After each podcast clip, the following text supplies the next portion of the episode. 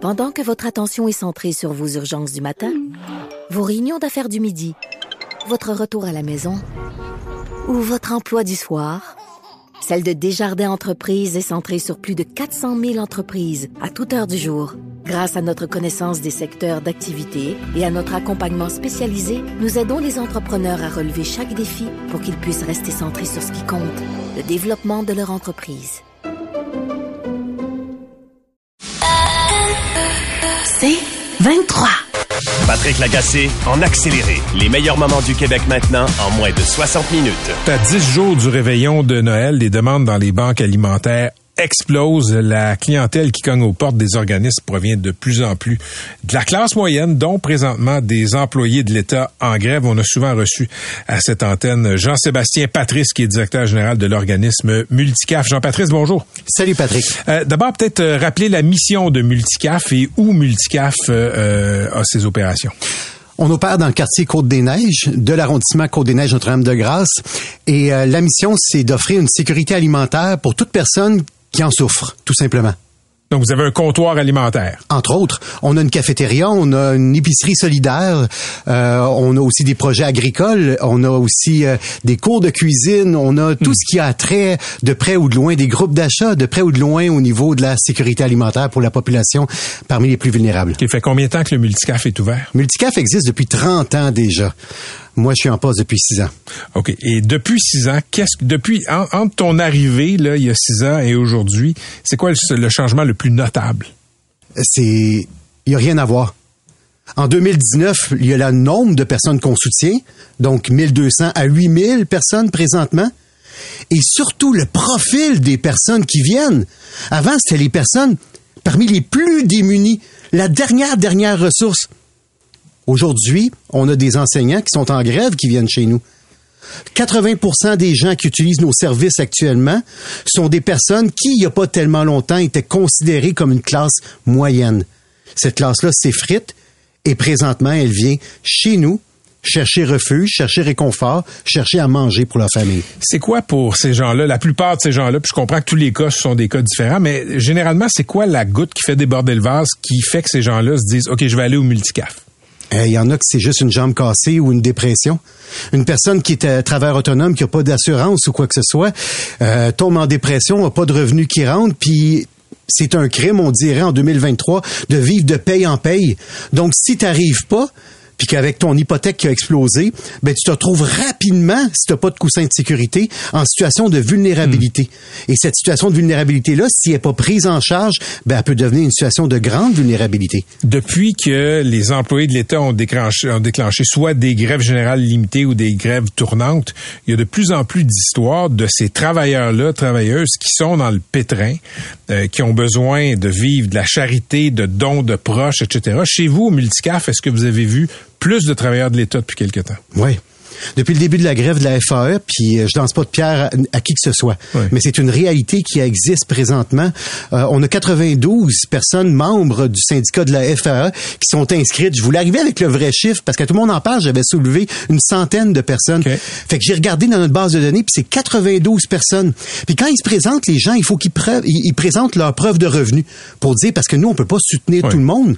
Mais là, ces personnes-là disent, garde, si je te montre ma preuve de revenu, mon dernier slip de paye, vous m'aiderez pas parce que je gagne plus que le seuil de pauvreté. Mais ils montrent leur carte syndicale, puis d'autre côté, ils montrent leur euh, une preuve d'identité. Puis ils disent, j'y arrive pas. Jean-Sébastien Patrice, ça montre aussi que euh, l'idéal du coussin financier, le trois mois qu'on devrait avoir en revenu pour faire face, euh, c'est le lot d'une minorité. Là. Ouais. Oui, oui, c'est le lot d'une minorité. Puis la majorité, elle est laissée pour compte. Puis présentement, ben, on navigue sans nécessairement de, de gouvernail dans cette tempête-là.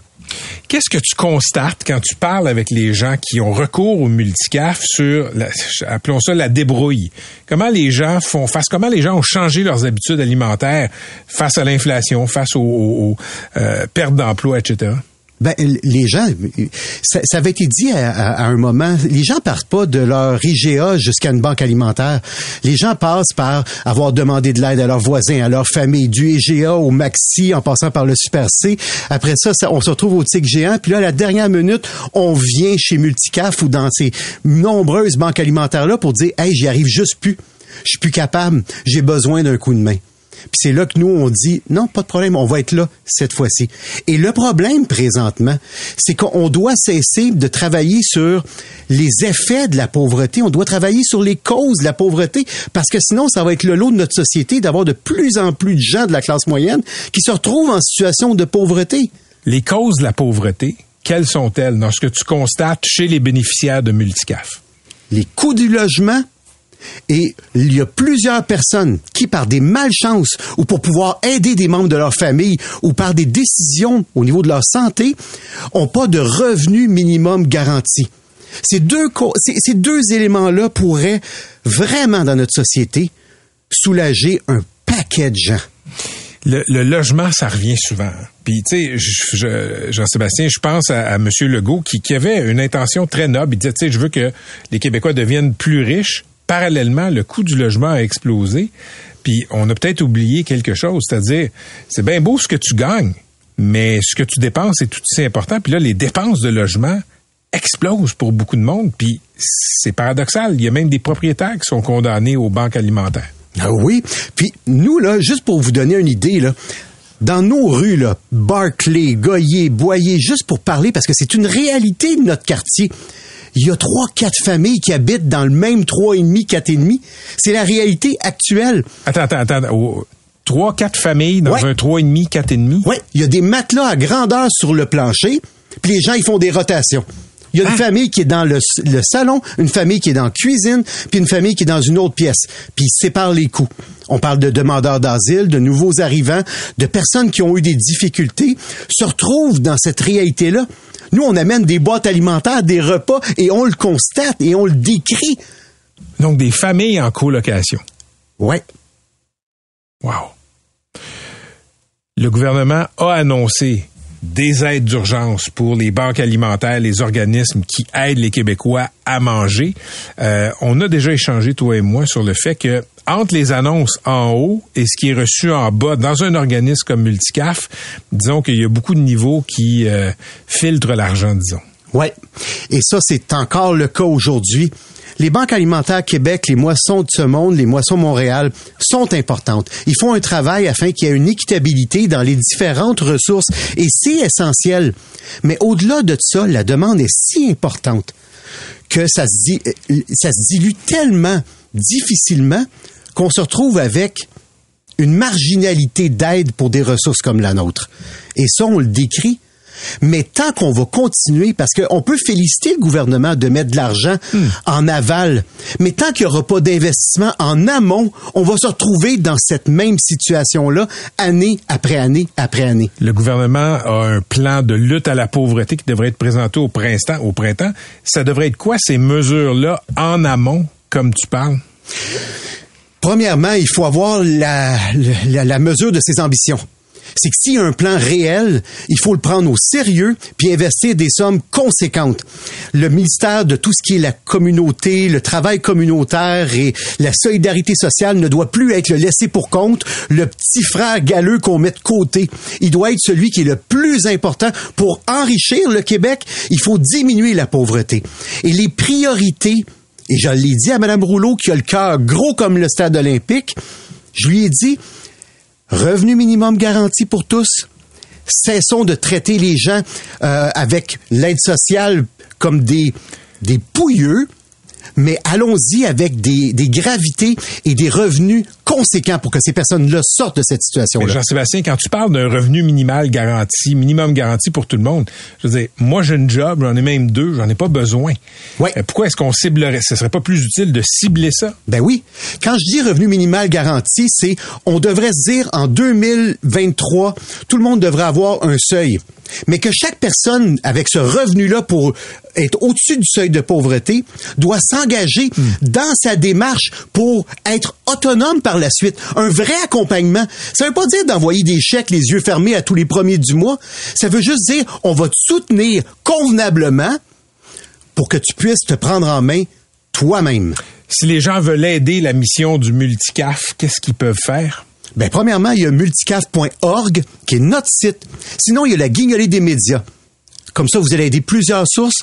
Moisson Montréal s'entraide, c'est ce que je vous suggère. Tu es un ambassadeur passionné de la lutte à l'insécurité alimentaire. Merci d'être venu nous voir en studio. Un grand plaisir, Patrick. Merci. C'était Jean-Sébastien Patrice, directeur général de l'organisme Multicaf dans Côte-des-Neiges.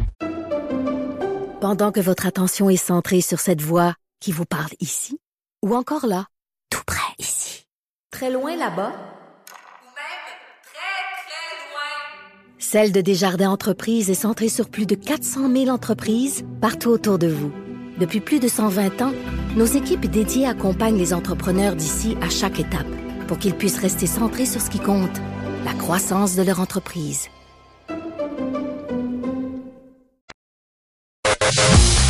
Patrick Lagacé en accéléré. Oui, on fait le point sur la négociation entre le gouvernement et les 66 000 profs de la Fédération autonome de l'enseignement qui sont en grève générale illimitée, à pas confondre avec les syndicats du Front commun qui compte aussi un syndicat là qui est euh, un syndicat d'enseignement. Mélanie Hubert de la FAE est au bout du fil. Madame Hubert, bonjour. Bonjour, M. Lagacé. Le premier ministre, hier, a dit, on fait une sortie et il a dit de façon assez étonnante, là, écoutez, je suis optimiste, j'ai espoir pour un retour en classe lundi prochain. Les, les syndicats ont torpillé cette position-là. 36 heures plus tard, 36 heures plus tard, de négo plus tard, on en est où? Ben aujourd'hui, les discussions se poursuivent. Les, les euh, j'ai pas d'écho du comité de négociation au moment où on se parle. Je sais qu'ils ont des discussions euh, actives depuis assez tôt ce matin, mais malheureusement, j'ai pas eu l'occasion de discuter beaucoup avec eux. Mais on peut dire que les négociations se poursuivent. Euh, est-ce qu'on est tout près d'une entente? C'est là où c'est moins certain parce que on a beau avoir fait euh, des, progrès de part et d'autre. Madame Lebel, dans un communiqué, a, dit là que le gouvernement avait fait euh, certaines avancées sur certains sujets, ce qui est vrai, mais il reste quand même des, difficultés, en fait des sujets importants pour lesquels on n'est pas encore arrivé à trouver la voie de passage et ce sont des priorités qu'on a de part et d'autre. Donc, les discussions devront se poursuivre assurément. Là, puis c'est pour ça qu'on réagissait hier matin aux commentaires de, de M. Legault. On trouvait ça euh, très, très optimiste et je vous dirais déconnecté aussi de ce qui se passait au table au moment où il est sorti. Mais c'est sûr que les discussions se poursuivent, puis l'objectif, ça demeure de conclure une entente le plus rapidement possible. L'échéance des fêtes arrive. Euh, on continue de penser qu'on qu'il faut viser ça pour pas reprendre euh, les moyens de pression, la grève et tout ça à la rentrée en janvier. L'objectif, ça demeure de, régler rapidement. Pourquoi il a fait ça, le premier ministre, vous pensez? Y a-t-il une stratégie en arrière de ça? Sortir et dire, écoutez, ça regarde bien pour lundi, alors que, de toute évidence, euh, le syndicat a une vision tout autre des choses. C'est difficile de, de, de, choix dans sa tête. Je peux pas, je peux pas présumer. C'est sûr que ça crée, par contre, je peux parler des effets que ça fait. Euh, nos membres sur les lignes de piquetage, ça crée toutes sortes de confusion. Ils demandent de l'information. Il faut trouver une façon de leur répondre. Ça déplace le, la négociation dans l'espace public, alors que hmm. on fait, on essaie de faire attention, laisser les tables travailler, puis pas trop s'avancer le nez pour justement laisser euh, les bonnes et les moins bonnes journées se dérouler sans qu'on ait à en rendre compte. D'une part, ça crée ça. Puis je pense que ça crée beaucoup d'attentes aussi pour les parents euh, qui sont dans l'incertitude, qui ont hâte de savoir ce qui va se passer, qui souhaitent la reprise des cours.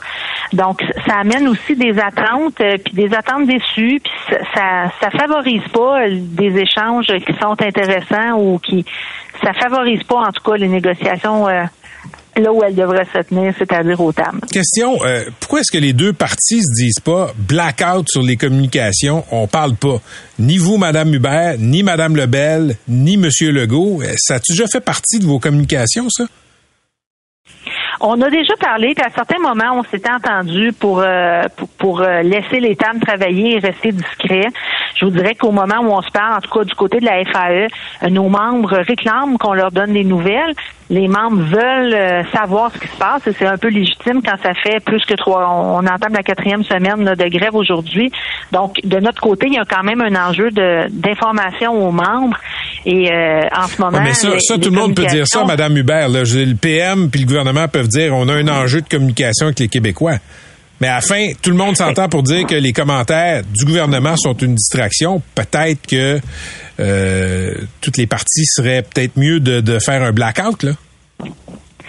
Je suis d'accord avec vous jusqu'à un certain point. Comme je vous dis, on essaie aussi d'informer un minimum nos membres. Ça, ça crée beaucoup de pression, je suis d'accord. Puis le débat, euh, au final, on aurait avantage, on aura avantage là, à, à, limiter les sorties. Puis ça, hmm. ça, je pense que c'est ça l'urgence, particulièrement là, si, si près euh, euh, rendu où on est rendu dans les négociations, c'est très volatile aussi ce qui se passe au terme de ce qu'on se dit une journée, euh, on tente une nouvelle idée, ça évolue, donc ça devient difficile de toute façon de, faire rapport de tout ça parce que le contexte est très volatile quand on arrive euh, dans une intensification des travaux comme celle qu'on vit en ce moment. OK, au-delà de la volatilité, sur quoi est-ce que les deux parties, la FAE et le gouvernement, s'entendent?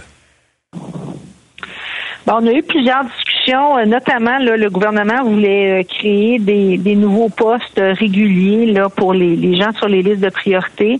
Ça, il y a eu plusieurs discussions qui semblaient mener là, vers une résolution intéressante pour les deux parties. Mmh. C'est probablement un des plus gros morceaux là, dans les priorités gouvernementales sur lesquelles on est en train d'avancer.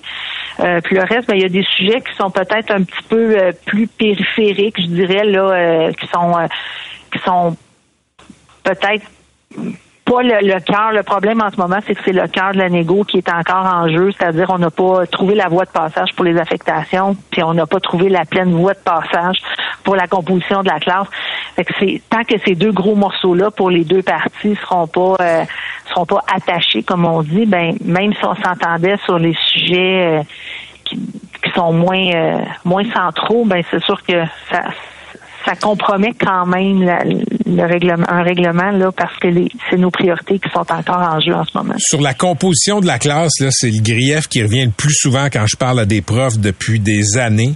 Euh, beaucoup d'élèves qui ont des, difficultés d'apprentissage, des difficultés de comportement, qui sont souvent très présents dans les classes, puis ça, épuise les profs.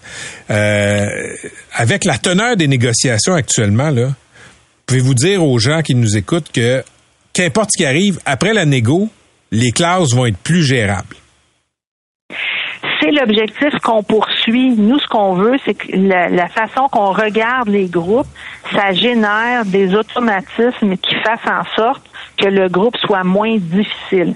Et comment on propose ça? C'est que s'il y a un trop grand nombre d'élèves dans la classe euh, qui auraient euh, des besoins particuliers, des plans d'intervention, des besoins en soutien hmm. euh, à l'apprentissage de la langue française, qu'on puisse les rediriger vers une classe d'adaptation scolaire, qu'on puisse les rediriger vers une classe d'accueil s'ils en ont besoin, ou qu'on ouvre un autre groupe pour mieux répartir les élèves. Mais c'est bien parti présentement.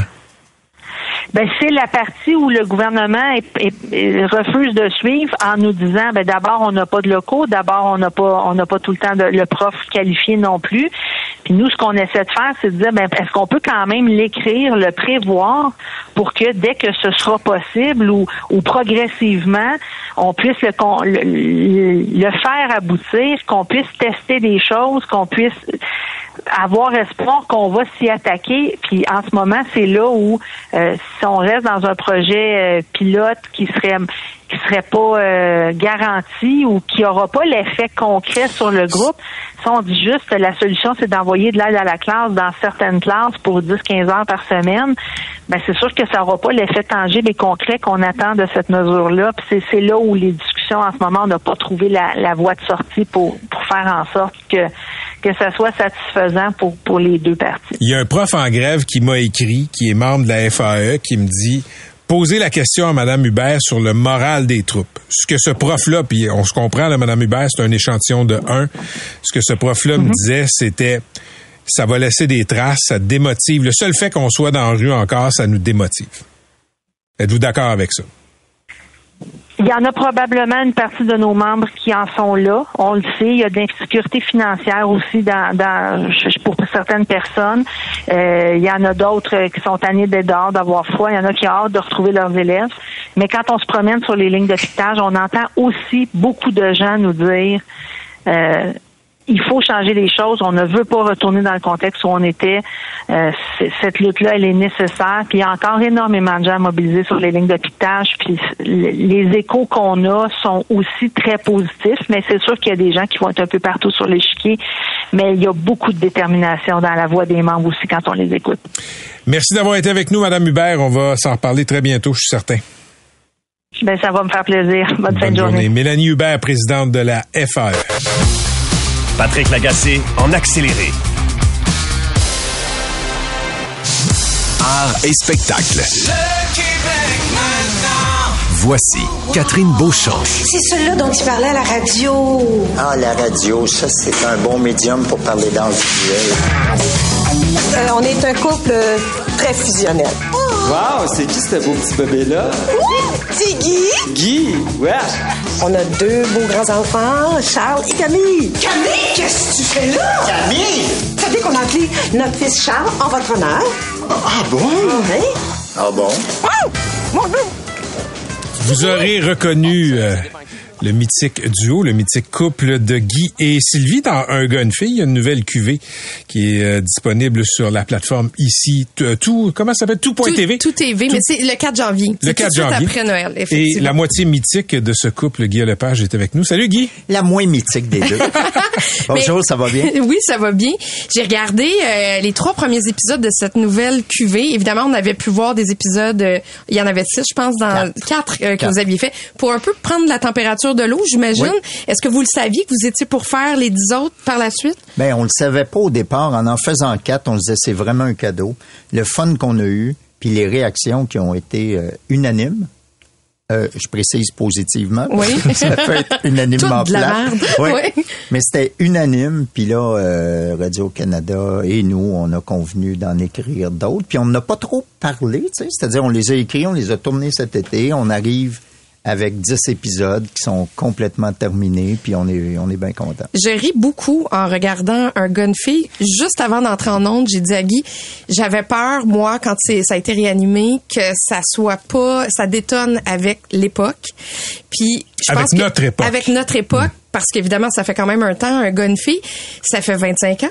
Et, euh, et je me disais, comment comment il a fait pour justement être capable de prendre le pouls de la société puis de l'intégrer avec Ouais. Guy et Sylvie. Puis tu me disais, c'est tout le monde en parle qui est un peu responsable de tout ça. Ben oui, parce que, tu sais, en théorie, à l'âge que j'ai, euh, je devrais me pas nécessairement me désintéresser, mais des fois, on suit notre génération, nos courants de pensée, on se réconforte là-dedans, on a nos lectures préférées. C'était donc nos- bien mieux dans le bon vieux temps. Oui, pas nécessairement ça, ça m'a toujours tapé, mais je me rends compte que euh, naturellement, tu écoutes plus de la musique qui te réconforte, tu lis plus des livres d'auteurs que tu connais, en général. Mais moi, j'anime, tout le monde en parle. À chaque semaine, je sais tout ce qui se passe, je suis au courant, même des affaires dont on ne traite pas, ils ont été débattus autour d'une table. C'est comme j'allais à l'université à chaque année, puis que je recommençais une nouvelle session sur tout ce qui se passe. Puis d'ailleurs, euh, il y avait un animateur à Radio-Canada qui m'avait dit ça euh, avant de voir les émissions. Euh, comment Guy et Sylvie euh, gèrent euh, leur vie? Puis là, j'avais dit, ben, tu sais, euh, ils ont des enfants, ils ont une fille LGBTQ+, puis qui est très militante, fait qu'ils essayent de, de rester collés à ce qu'elle fait. Ils ont un fils qui est geek, puis qui est dans crypto-monnaie, alors ils sont un peu décalés, mais sont au courant de ce qui se passe. Il dit, oui, oui, mais le Guy Lepage, là, à qui je parle, comment il fait pour s'adapter et suivre ce qui se passe? J'ai dit, tu sais que tu parles à l'animateur de tout le monde en parle, hein? Et si bol, il y a eu un nasty de silence au bout de... Ouais, ouais, ouais, ouais, j'ai dit, tu sais. Puis, puis je me suis rendu compte que c'était ça, finalement. Ça m'aide beaucoup. il y a quand même il y a, il y a une job d'écriture qui est, qui est pas évidente parce que euh, quand je dis pas évident sur ces enjeux-là qui sont plus polarisants, c'est comme si tu n'avais pas pris parti.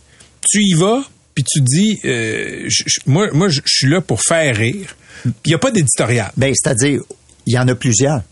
Si je faisais un oui euh, j'ai j'ai entendu ça depuis deux jours, ils prennent pas parti. Non, non, on, Non, mais il y a prend, des on prend plusieurs Il y a des éditoriaux contraires. Oui, Et Je veux dire, exactement. ton point de vue, j'ai pas l'impression que tu essaies de nous l'enfoncer dans la gorge. Non, mais Chaque je l'enfonce peut-être par un autre personnage. Parce que quand tu fais un stand-up, tu sais, des fois, là, tu vas voir euh, un, euh, n'importe qui là, qui sont super bons, là, Louis-José, euh, Martin Matt, des Américains, ça. Ils ont comme un thème. Puis là, évidemment, si t'es dedans, t'aimes ça. Puis si t'es pas d'accord ou si t'es un peu euh, susceptible, t'embarques moins. Là, t'as quatre, six personnages principaux qui ont chacun un point de vue différent, qui est pas nécessairement bon, mais qui est pas nécessairement mauvais, qui est légitime. Puis des fois, mon opinion, elle passe pas par Guy, elle passe par un autre personnage. Puis, euh, mais j'essaye que ça circule. Parce que moi, je sais que tout ce qui se passe dans la société ne fait pas l'unanimité. Puis des fois, il y a des affaires, tu dis, moi, j'aime mieux pas intervenir là-dessus. Euh, moi, je suis pas d'accord avec ça. Moi, j'interviens. Faut le dire. Tu sais, il y a une scène où on parle de Madonna. Je pense Oui. que tu l'as vu. Oui. C'est dans, le- dans le premier épisode, je, je vais vous vendre le gag. Là. Sylvie elle regarde des images de Madonna qui- parce qu'elle en poste souvent. Puis elle dit Ah Madonna, Sa regarde. face, euh, ouais, puis là je regarde, elle dit sa face est- a changé. Puis là je regarde, je dis ouais, elle, elle est rendue laide. Elle dit voyons, on peut pas dire ça. Elle, elle a le droit de faire ce qu'elle veut avec sa- son visage. Je dis totalement. Elle a totalement, j'ai rien à dire là-dessus, mais comme elle pose 10 photos par jour, j'ai le droit d'avoir une opinion. Puis moi, jaillis ça. Puis là, c'est Sylvie qui commence à dire ouais. Oui, puis, puis là, Sylvie qui a dit, mais je l'aime tellement, Madonna. Je dis, ben, écoute-la, puis arrête de la regarder. Il y, a, Tu sais, il y a des caméos dans la dans la saison de, de euh, deux hommes en or. Mon Oui. Dieu. il, est, il est temps que je tombe en vacances. Non, mais dans Deux hommes en or, c'est des invités, euh, ce que t'appelles les caméos. Mais il y a euh, Penelope McQuaid qui est Ouais. là à un moment donné, puis là Franck Sylvie. Sylvie lui fait une joke sur ses cheveux, Ouais. euh, sur la façon dont elle est habillée. Quand quand Penelope a reçu le texte, euh, est-ce que est-ce que le rit jaune ou elle a Non. été facile à convaincre? Pénélope, euh, je sais pas si vous la connaissez, elle a un solide sens de l'humour. Et vous Elle rit. partagez, a comme moi, game. le même agent? On, parle, Oui. on a tous les trois Oui, le oui, même mais- agent. Fait exactement, Vous avez mais- un facilitateur. Ouais, mais ouais, mais même pas. Ça fait longtemps que je la connais, Pénélope, tu sais. Puis je, puis je sais qu'elle Hmm. aime l'humour. Elle, elle a a déjà sorti avec des humoristes. Tu sais, c'est- c'est une fille qui est drôle, puis elle, elle- elle rit beaucoup dans la vie. J'étais zéro inquiet. D'ailleurs, euh, elle va revenir. Ah oui, tant mieux. Ouais, ouais. Il y a- moi, il y a le personnage de Martin Petit qui me fait euh, Ouais. rire à, à tout coup parce que c'est comme, tu sais, c'est la personne, je pourrais dire un peu plus cave qui va dire des propos que les autres ne peuvent pas dire. Moi, je ris euh, sans arrêt. Moi, Mais- je suis un fan de, de Martin. de Martin, mais il y a ton fils dans la série qui joue à des jeux vidéo, qui achète de la, crypto-monnaie, qui est full riche, Qui d'ailleurs. puis qui est clairement puceau. Exactement. Et, et là, il arrive avec une fille. C'est dans le troisième épisode. Il arrive avec une fille, une blonde. Puis là, je vais vous présenter ma nouvelle blonde. Puis elle sort de la chambre. Puis c'est une elfe. Tu sais, une- une- qui- elle, a- qui- elle a des oreilles pointues. Elle a des oreilles pointues, des cheveux longs, puis elle est habillée en robe d'elfe. Ouais. Puis là, tu me dis que c'était lié avec une anecdote. Je me suis dit, Ben. où est-ce que tu as pris ça, cette histoire-là? Mais c'est-à-dire, moi, je savais qu'il y avait des, des Furies, là, ils appellent ça comme ça, là, des gens Ouais. qui, se qui sont des chats, qui sont des... Ça, hein, ça, moi, je trouve ça niaiseux, mais bon, ils ont, ils ont- ils ont le droit. Et, euh, tu sais, moi, à chaque fois que je complète un épisode, je, je montre ça à la patronne, la patronne étant Mélanie Campo, étant ma conjointe, mais ma patronne dans... Puis là, elle lit ça, puis elle dit... Hey, non, non, là, euh, on- là, c'est rendu, ça a plus d'allure, une elfe, euh, ta, ta, ta, ta. Puis là, je dis, hey, voyons, il y a- ça existe. Elle Bien dit- sûr. Puis là, elle dit, non, ça se peut pas. Elle s'en va au Rachel Berry. Puis le, le gars qu'on avait vu deux jours avant au Rachel Berry, qui était habillé bien ordinaire, cette journée-là, il était en elfe. Puis là, elle revient, puis elle dit, ah ben, calme. Elle dit, OK. Elle On dit, garde l'elfe. on, on garde l'elfe. Premier épisode de Deux hommes en or, on a reçu un couple d'elfes pour qui c'était très vrai, c'était pas juste c'était un état, c'était pas un rôle. Mais non, mais ceux aussi qui se déguisent en chevalier, là, puis qui font des... Ah oui. des- oui, des- oui. Qui font puis- des grandeurs nature. Ah non, euh, mais hey, t'es niaise, là, ils sont fâchés, là, sont, sont vraiment fâchés. Es-tu toujours à l'affût? Es-tu toujours en train d'essayer de voir des, des, euh, des situations pour un gars, une fille? Ben oui, mais j'ai toujours été à l'affût des situations. Moi, je continue à être un RBO dans ma tête. Tu sais, euh, on a des réunions là, avec la gang de Tout le monde en parle, André Ducharme, mais là, on n'arrête pas de trouver des gags. ça. Tu sais, nous autres, on pourrait, nous autres, on pourrait faire un bye-bye. Je dis, euh, je, je, Tu je- dis pourrais parce que tu veux pas le faire. je veux pas le faire. On- de toute façon, on nous le demande plus. Vous auriez du matériel. temps- on aurait tout le temps du matériel. Le réflexe, c'est de trouver, il se passe telle affaire. euh, Des fois, on imite les personnes que nous allons recevoir le dimanche. Puis là, je pose des questions, puis André répond au personnage ou l'inverse. On fait rire tout le monde. J'ai toujours été à l'affût. C'est ma vraie job. Moi, je suis un auteur au départ. Tout le reste, c'est des activités connexes. D'ailleurs, on était euh, autour de la table et j'inclus MC qui n'est pas là aujourd'hui, fait qu'on va parler euh, en son nom, mais on était tous et toutes surprises et surpris de savoir que vous aviez accepté de faire le spectacle avec le Cirque du Soleil à l'amphithéâtre Cogeco. On s'est dit que peut-être il y a 15-20 ans, vous auriez peut-être pas accepté une offre Ben de non, la sorte. ben, c'est qu'on l'aurait pas eu. Pourquoi? Ben, parce que, euh, premièrement, c'est le Cirque du Soleil qui fait le show. Hein. Nous, euh, on décide de rien. C'est eu- ça, vous n'avez pas le droit de regard. non, non. Nous, on a eu une visite de courtoisie. Là. Ils ont mis ça sur les réseaux sociaux. Là, puis on a visité cette installation magnifique. Puis on a rencontré tous les employés. J'ai adoré ça. Là. Mais on nous a posé deux, trois questions. Là, mais euh, je pense que c'est un peu par politesse. Ils ont accès à nos chansons. Ils ont accès à nos personnages, à nos gags. Puis euh, moi, le 17 juillet, si t'es là, euh, Catherine... euh, Ben, je vais être là absolument, ben, oui. Les deux, on saura pas ce qu'il va y avoir dans le show. As-tu peur de pas aimer ça? Ben, mettons que j'aime pas ça. Vas-tu le dire? Ben, écoute, on verra. là, Oh! non, non, mais ben, tu sais, euh, le Festival Juste pour rire a déjà rendu hommage à RBO, mettons, il y a une dizaine d'années, une douzaine d'années, ils nous ont monté un spectacle. Nous, on était assis dans la salle, puis euh, on avait, on savait rien. Puis j'adore ça. Quelqu'un qui te rend hommage, là, faut vraiment que ça soit pas bon pour que tu dises, mais, c'est vraiment pas bon.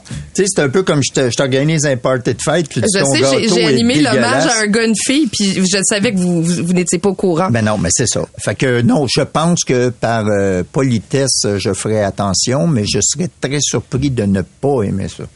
On te garde, Guy Lepage, pour finir notre deuxième heure. Merci d'être là. Oui, après ça, je vais faire les nouvelles puis je vais La vous dire météo. la météo. Tu nous feras bon. météo. J'adore dire la météo.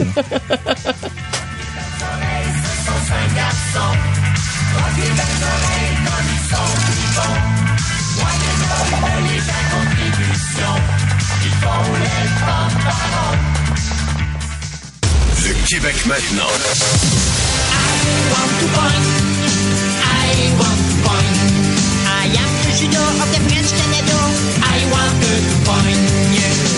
Dès le 4 janvier, un gars, une fille, une nouvelle mouture va être disponible et l'automne prochain à la télé à Radio-Canada. On finit euh, notre deuxième heure, Guy Lepage. Guy, euh, t'es un enfant de la télé. Penses-tu... Euh, oui. Oui, Oui. je pense que oui, on peut le dire. Oui. Euh, Est-ce que il y a moyen de revirer ça, la télé? De rendre ça, disons, euh, plus... euh, je veux pas dire populaire, mais je veux dire populaire quand même. Ben, c'est-à-dire pour les gens euh, plus âgés, parce que de plus en plus, on les voit, les statistiques, là, ceux qui ont 45 ans et plus, là, continuent à regarder la télé traditionnelle. C'est-à-dire ceux qui font des émissions dites de vieux, là, ils vont mourir en faisant des émissions dites de vieux. Là. Ça ça atteindra pas, mettons, euh, tout le monde en parle à court terme. Mais les plus jeunes, qui ont une, euh, mettons, un réflexe de ne pas regarder la télévision traditionnelle, d'aller s'alimenter aux chaînes de streaming, euh, puis euh, TikTok, YouTube, puis voir des affaires de plus en plus courtes, de plus en plus clippées. Ben moi, ça m'a rappelé quand j'étais, mettons, en 1985 dans RBO au début euh, de Musique Plus, où tout était clippé, là. Pendant une minute de temps, on t'envoyait 50 informations, 50 plans de toutes sortes d'affaires. Mais ça demeurait de la télé.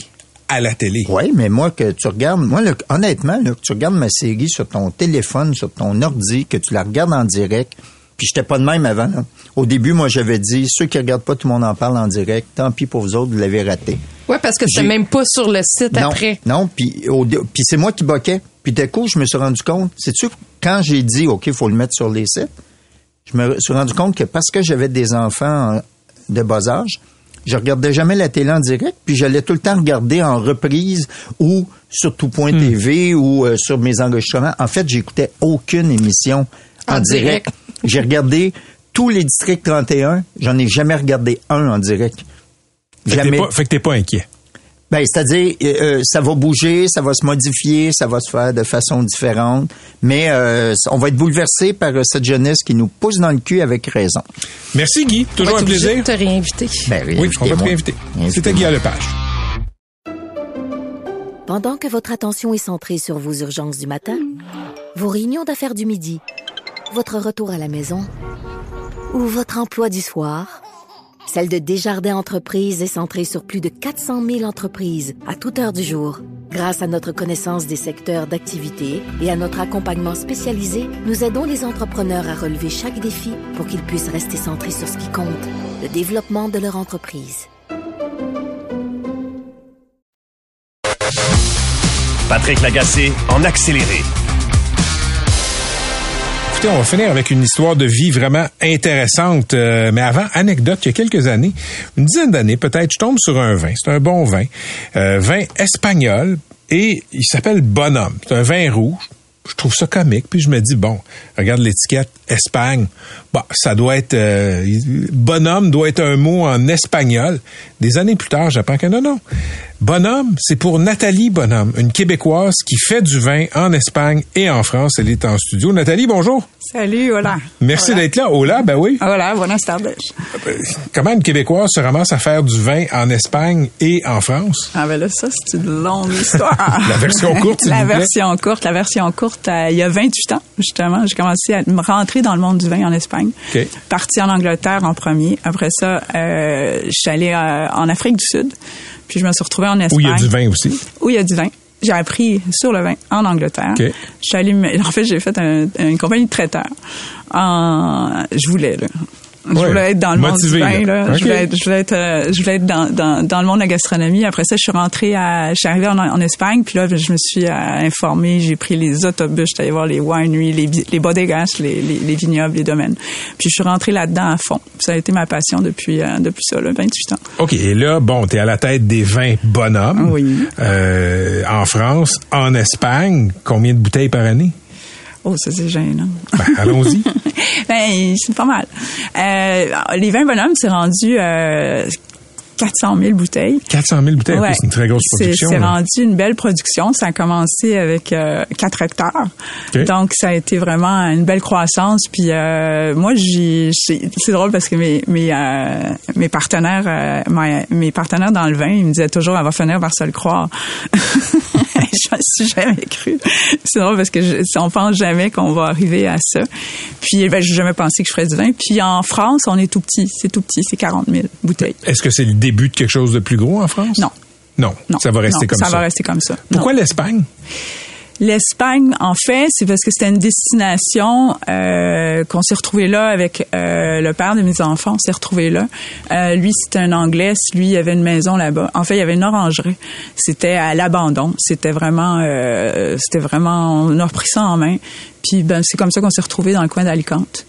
Puis, ben, moi, j'étais tout tout engagée. Euh, je- J'étais engagée dans le vin. J'avais pris le vin. Je voulais vraiment. Puis ici, il faut se remettre dans le temps. Là. Dans le temps, dans, le monde du vin, il y avait pas. Euh, c'est pas. Premièrement, pas tout le monde buvait du vin dans le temps. C'est pas si longtemps que le monde y connaît. On parle de sont quelle année, engagés.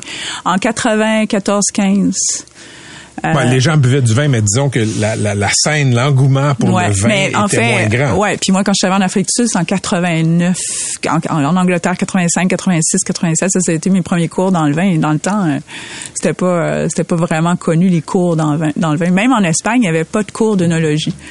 S'il fallait qu'il aille en France pour prendre des cours, il fallait qu'il parle le français. C'était, euh, c'était quelque chose. Les Espagnols, ils, ont appris sur le tas là, de leur, leur grand-papa, leur grand-maman. Pourtant, pourtant c'est un pays producteur de vin depuis, toujours. Depuis des, toujours, mais ça a toujours été de, de, de père en fils comme ça. C'est extraordinaire quand même. Quand tu te promènes au Québec et que tu expliques que ce vin-là, c'est ton vin, comment les gens réagissent? Ça, c'est assez drôle. Euh, ça que je, quand je fais des dégustations, là, j'arrive de, de la côte nord de cette île, puis euh, puis la Gaspésie, puis je leur dis c'est mon vin, puis là, ils me disent ouais oui c'est votre vin, vous aimez ça. Non non c'est parce que c'est mon vin, c'est mon nom. Puis là ben évidemment bonhomme, mais ça fait rire. Ça fait que je finis toujours par les faire rire. Fait que quand on fait rire, ben, c'est un bon début. Ça c'est un bon, la glace. c'est- Ouais, c'est un bon départ de conversation. Puis là, ben là, les gens, euh, ils m'ont beaucoup adopté. C'est comme ça que vraiment ça a été un grand succès au Québec, parce que c'est venu des, des c'est venu des succursales, les gens de la SAQ qui ont qui ont cru en moi, ils ont eu pitié aussi un peu. Puis je me promenais avec mes bouteilles dans la neige. J'avais comme euh, j'ai comme oublié qu'il y avait des tempêtes de neige au Québec des fois quand je revenais. Est-ce que, est-ce que bonhomme, c'est aussi un nom en espagnol? Ben, en castellano, c'est buen hombre, mais en valencien, où j'habite, où le El Bonhomme est né, c'est bon homme. Alors, euh, c'est le bon, le bonhomme. Puis ça fait rire aussi. Ça, ça veut dire la même chose Ça veut qu'en dire la français? même chose qu'en français. C'est le, le, le bonhomme. Mais évidemment, c'est pas, on n'a pas le même, euh, on n'a pas les mêmes jokes à propos de la, du bonhomme, comme nous on a ici. c'est pas, va donc, va donc chez le bonhomme, là, ils disent pas ça. là. Parlons, parlons un peu de la SAQ. Comment la SAQ est vue à l'étranger? Oh mon Dieu, mais c'est euh, c'est magnifique comment les gens voient le- les, les, les Espagnols. C'est euh, premièrement les, les Espagnols voient le Québec et le Canada comme un pays de rêve. Ok, déjà au départ. On a une bonne réputation. Extrêmement bonne. Pourquoi? Puis ça, j'ai jamais compris. Je sais pas pourquoi.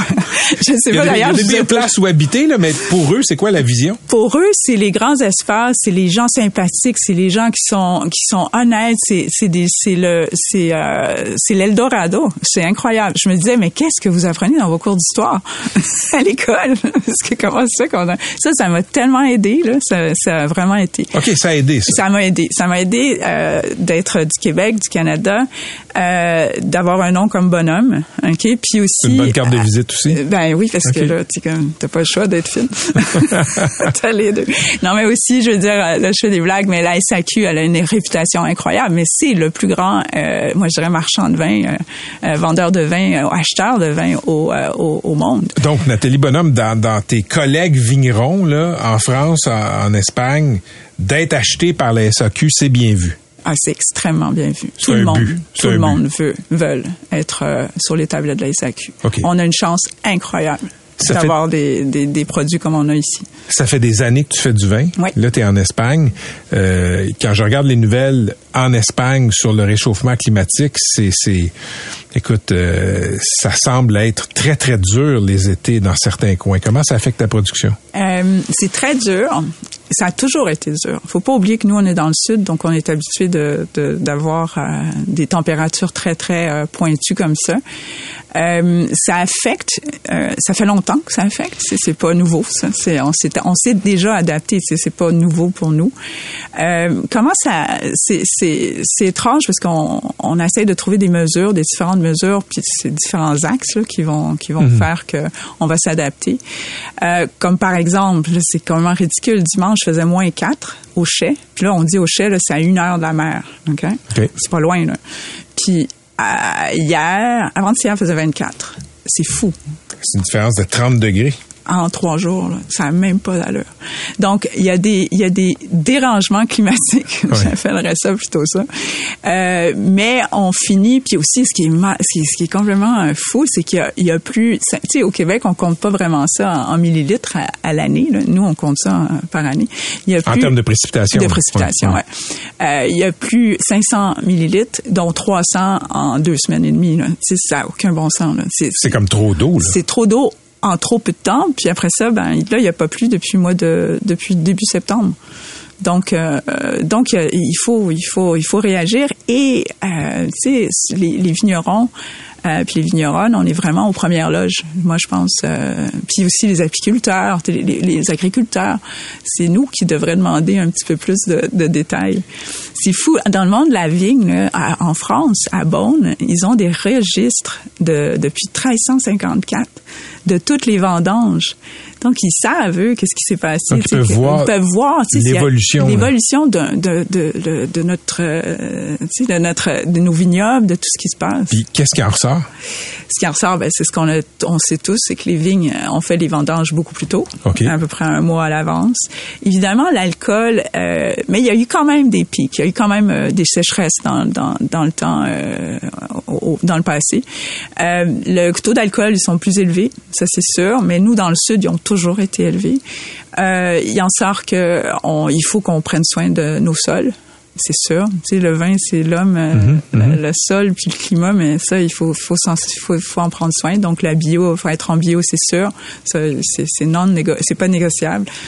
Euh, il faut faire, il faut faire attention, euh, il faut faire prendre attention avec l'eau et le réservoir d'eau puis tout ça pour afin de pouvoir irriguer si on en a besoin. Ça, c'est des différentes, les, les- appellations en, en Europe sont très traditionnelles. Là, ils commencent à s'ouvrir.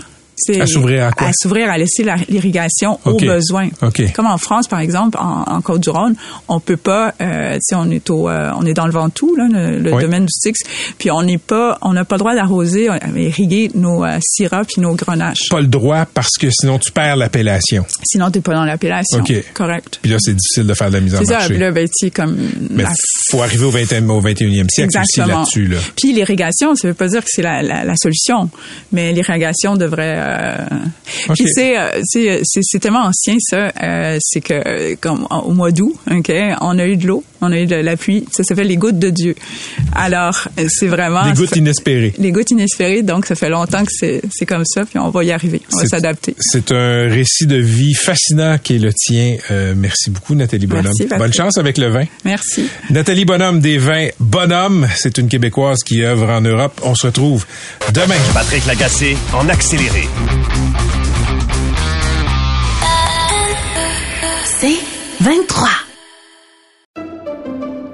Pendant que votre attention est centrée sur cette voix qui vous parle ici, ou encore là, tout près ici, très loin là-bas, ou même très, très loin, Celle de Desjardins Entreprises est centrée sur plus de 400 000 entreprises partout autour de vous.